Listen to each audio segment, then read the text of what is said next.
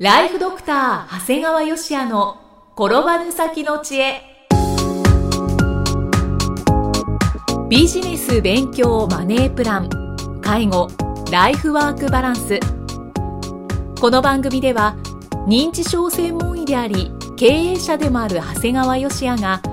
人生を10倍豊かにする知恵をお届けします。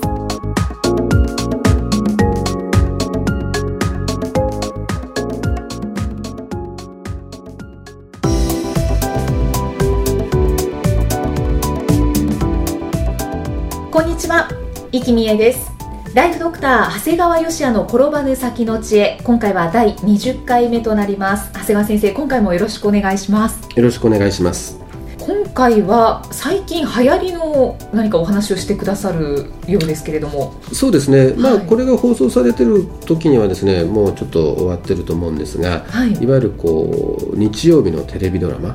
「半沢直樹」のいわゆる視聴率がすごかったみたいです。はい。でまあ我が家でもですねいわゆる妻だとか子供たちが夢中になって見ていたもんですからはい。まあこれ内容というよりはねなんか水戸黄門的ないわゆる完全懲悪が受けてるようではあるんですが、うん。なんとなくこう今話題に取り残されるのも悔しかったもんですから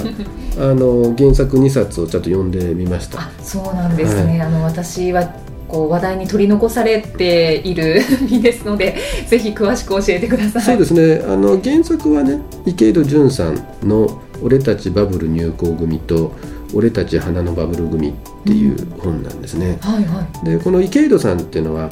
いわゆる「下町ロケット」っていう本で直木賞を受賞されて、はい、まあ、それ以外にも「空飛ぶタイヤ」うん。鉄の骨7つの会議と。これ実は僕は全部読んでるんですが、もう本当に一気に読んでしまう面白さでいわゆる今回の半沢直樹の原作2冊も一気に読んじゃいました。えーはい。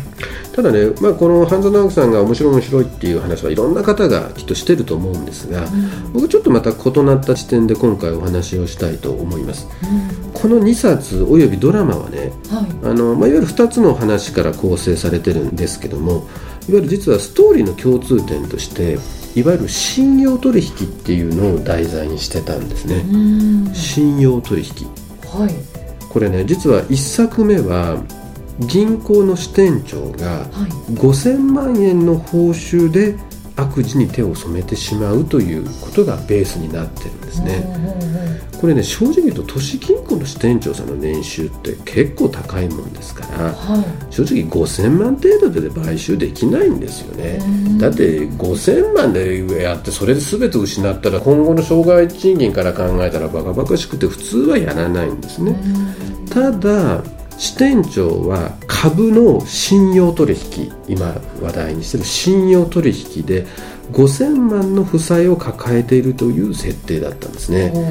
それは確かにサラリーマンでいきなり5000万の負債を抱えちゃえば、うんもうこれ家も売ったってダメだしそれこそ自己破産になるんじゃないかということなんですね、うん。でいわゆる株の信用取引って何か、まあ、知ってる方は知ってると思うんですけどここであえて説明をするとねはい。わゆる自分を信用してもらいうん。持っている資金以上にいわゆる投資を行うということなんですね、うんうん。はいはい。いわゆる自分の資金だとか有価証券などを担保にしていわゆる証券会社からお金を借りて投資するということになるんです。うん。だから例えばね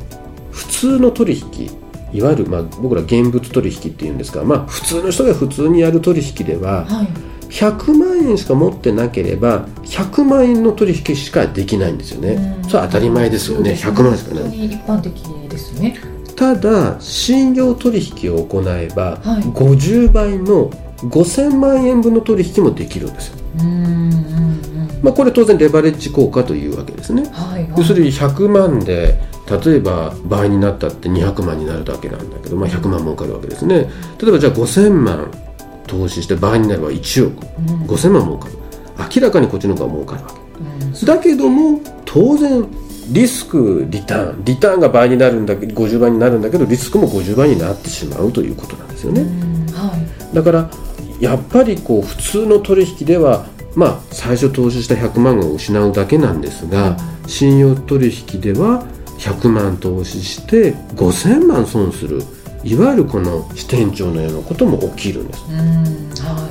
っていう話を聞くと皆さんは「へえ」とい、うん「こんなこと俺には関係ねえよ」とうん「これはもうドラマの中の世界だよ」とか思うでしょ？まあ、なんかそういう感じがしますね。ねはい。これ実はですね僕は昔から信用取引については父親から言われてたんです。はい。よくお話ししてるように私の父親は元銀行員なんです。うん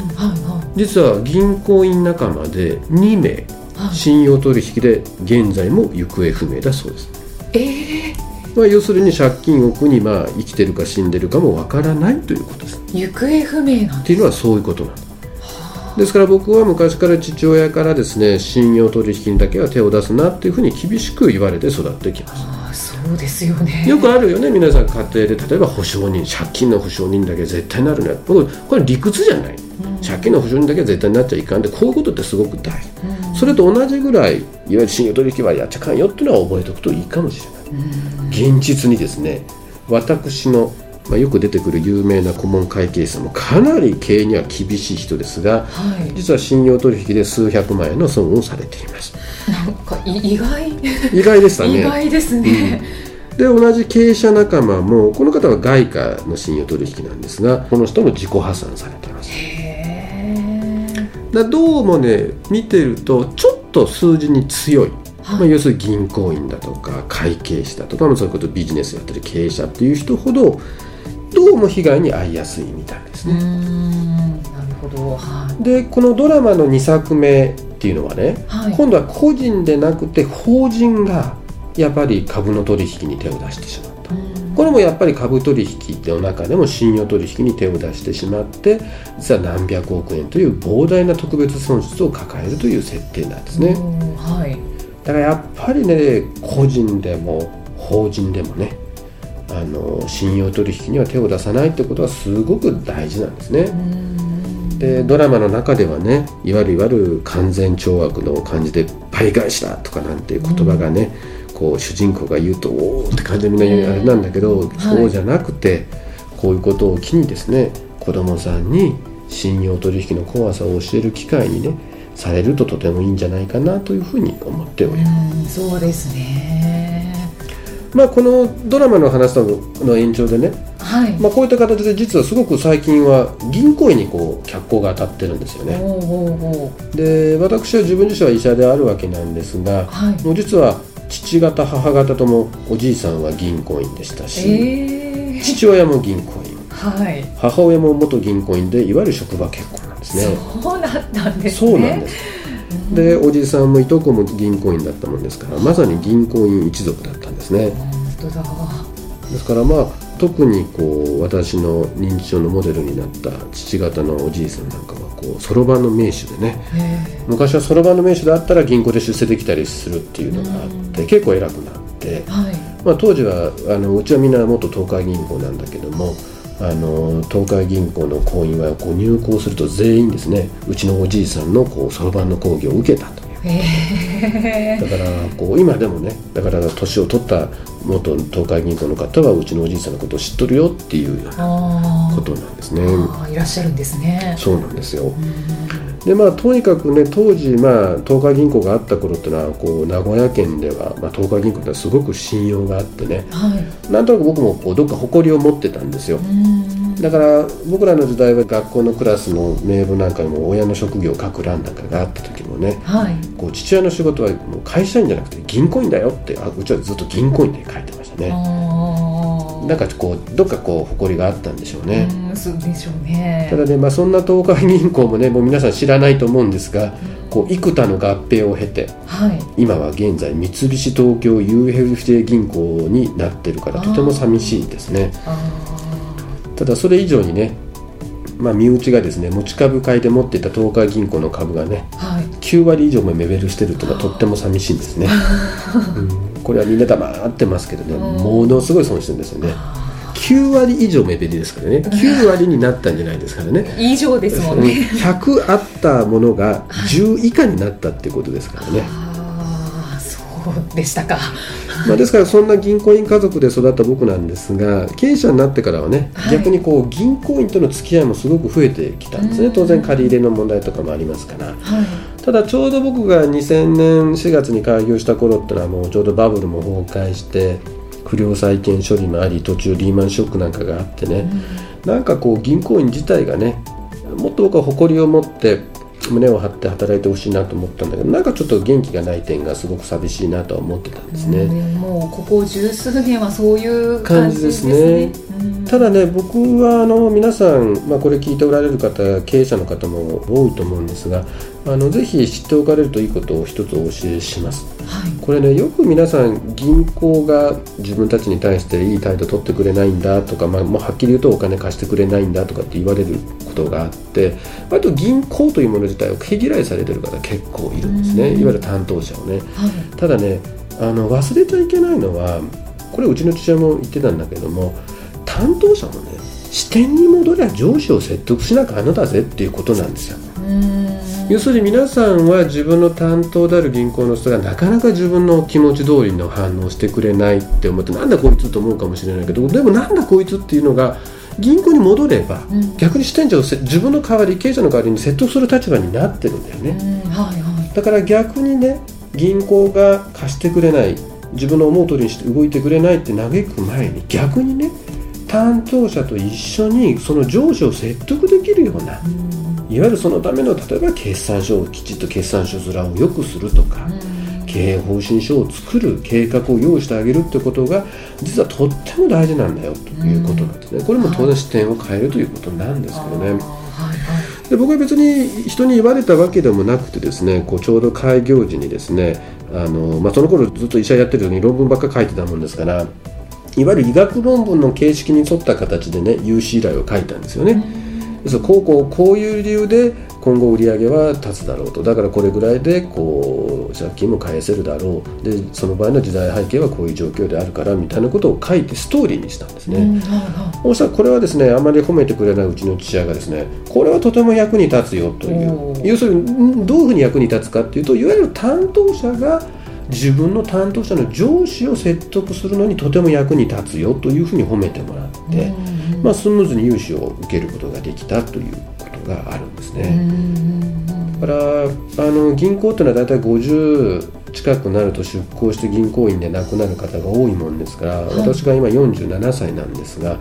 もう最近はさすがに私より若い銀行員の方が増えてきましたね。そうですよね。やっぱり銀行っていうのはもうただ単に仕事じゃなくてですね彼らがお金を融資することで、えー、将来性のある新しい企業をどんどん、えー、サポートしてですねこの国を元気にするようなそんなすごい仕事になってると思うもんですから、まあ、まあ経営者自身の、えー、襟を正しながらですね、はい、で半沢直樹さんのような元気な銀行員と協力してねそれが実はこの国を元気にしていくことではないかなというふうに、えー、感じながら、うん、えー、ドラマや小説を読みました、うん、ということです。かなり違った視点で半沢直樹をお話しされたなと今感じているリスナーの方も多いかもしれませんね。そうですね、私もちょっと半沢直樹のドラマそして本は読んでもないし見てもないので。まあ珍しいけどね。ちょっとねあのタイミングが悪かったのかな。という気はしますね。はい。まあ、でも今お話を聞いたところでちょっと遅れてではありますけれども、はい、あの読んだり見たりしてみようかなと 思っております。はい、はい。えー、今回も長谷川先生ありがとうございました。ありがとうございました